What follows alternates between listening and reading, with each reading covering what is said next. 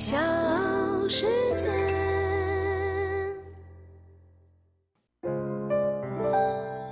大咖故事，故事舅舅，越说越有。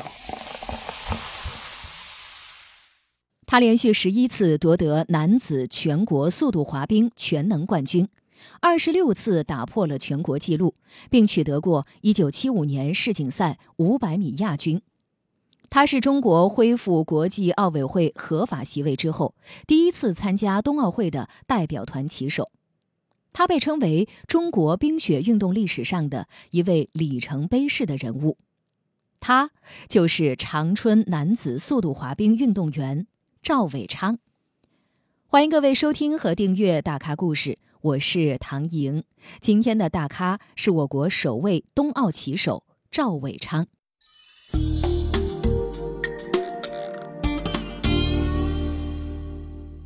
四十二年过去了，七十二岁的赵伟昌依然清晰的记得一九八零年二月十三号的那一幕。当天，美国普莱西德湖冬奥会开幕式上。天空飘着雪花，临时搭起的看台上挤满了观众。当引导员举着写有 “China” 的引导牌，身着蓝色棉服的中国体育代表团成员在五星红旗的引领下昂首挺进冬奥殿堂时，全场响起了掌声和欢呼声。当我手持五星红旗，第一步迈进这个奥运会赛场的时候，当时的观众啊，给予中国代表团呢。非常热烈的掌声。那时候我们的运动员就有个想法，从来没看过这么大的场面。哎呀，咱们国家什么时候也能承办一次冬奥会呢？这是五星红旗第一次在冬奥会开幕式上飘扬。手持五星红旗走在队伍最前方的，就是赵伟昌。一九五零年，赵伟昌出生于吉林省长春市。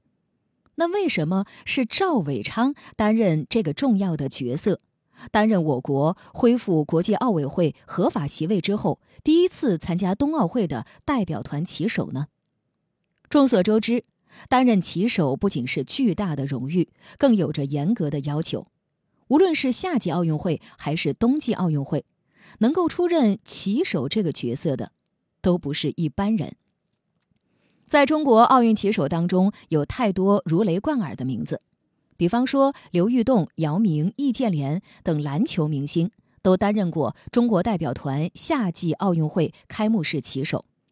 在冬奥会上，奥运冠军赵宏博、杨洋、韩晓鹏、周洋都担任过开幕式旗手。一九八零年，美国普莱西德湖，中国代表团第一次参加冬奥会。可以说，在开幕式旗手的选择上，似乎没有太多的纠结。赵伟昌能够成为中国奥运旗手第一人，也是一种必然。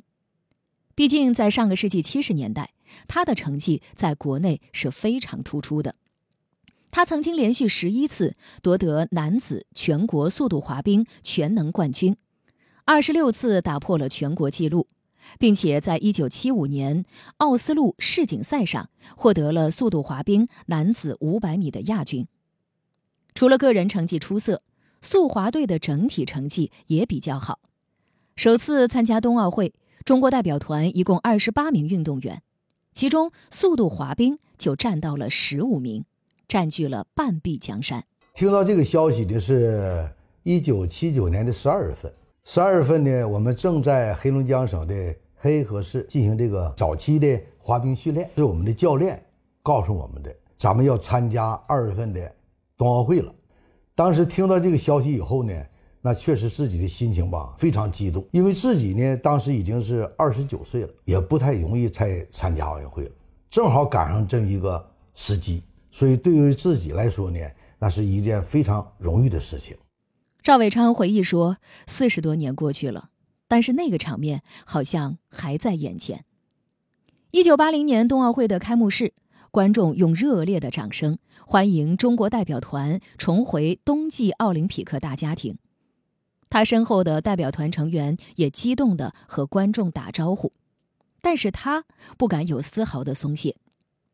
他说：“我作为旗手，主要责任是把五星红旗扛好、打好，展示出咱们中国的面貌。虽然十分激动，但我还是一直目视前方，迈稳了步子。”除了兴奋，当时还有一个想法在赵伟昌的心里扎根发芽：中国什么时候也能承办一次冬奥会？二零一五年，当听到北京申冬奥成功的消息之后，赵伟昌难掩激动，这个梦成真了。据了解，那一届美国普莱西德湖冬奥会，我国派出了二十八名运动员。其中，速度滑冰十五名，花样滑冰四名，高山滑雪两名，其他都是越野滑雪和冬季两项。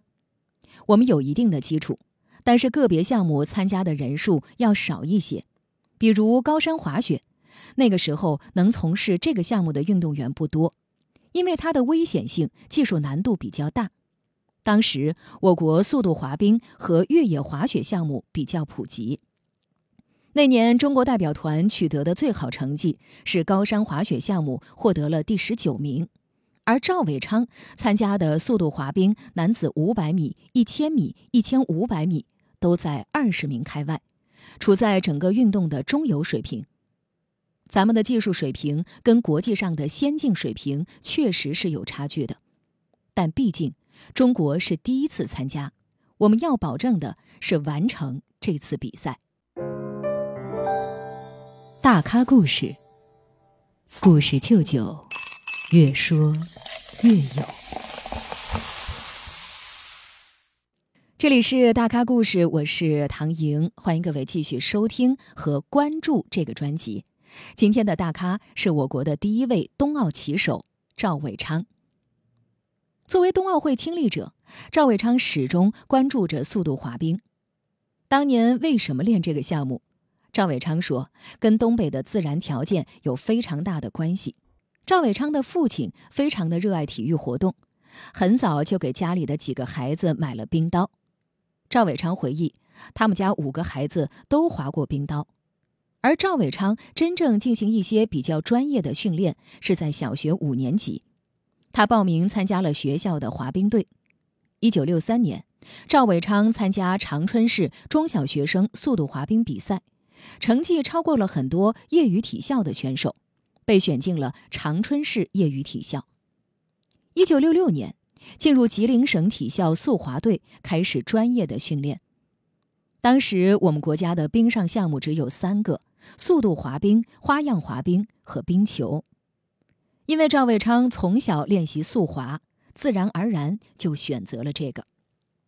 赵伟昌说：“当年的训练条件非常的艰苦。”从这个训练这个环境条件来说，那是非常艰苦，就跟现在比，那是比不了的。呃，一个是我们滑冰的条件是在室外，室外你知道，到东北的时候呢，那就是冰天雪地。就是你训练的时候，有天气好的时候，我们感觉非常好，是吧？风和日暖，是吧？没有风，但是呢，你也能遇到啥呢？下雪、刮风，天气非常寒冷。我们当时滑冰都在零下二十多度，这个条件。来滑冰，那你想一想，那就是非常艰苦的了。再就是呢，当时没有人工制冷的冰场，我们要想早一点滑冰，就得往北走，从我们长春还得往北走，就黑龙江那边黑河、满洲里这方面，因为他们那边冬季来的早，是吧？冻冰时间呢也能早，所以我们这十月份之前都转到那边去训练去了，完了再逐渐的往回来。但是到那边呢？同样是室内的、呃室外的这个场地条件，那就是一样的。为了早点上冰，就主动去找一些更冷的地方自己浇冰。有一年，滑冰队到科尔沁右前旗军马场，用推土机把场地推出来，然后往里边放水。天气是冷，冻的是早，但是天气太恶劣了。遇到大风天、顺风的时候，站起来一下子就能给你吹跑。当时的滑冰队住的、吃的条件也非常的艰苦，都是队员自己带着行李。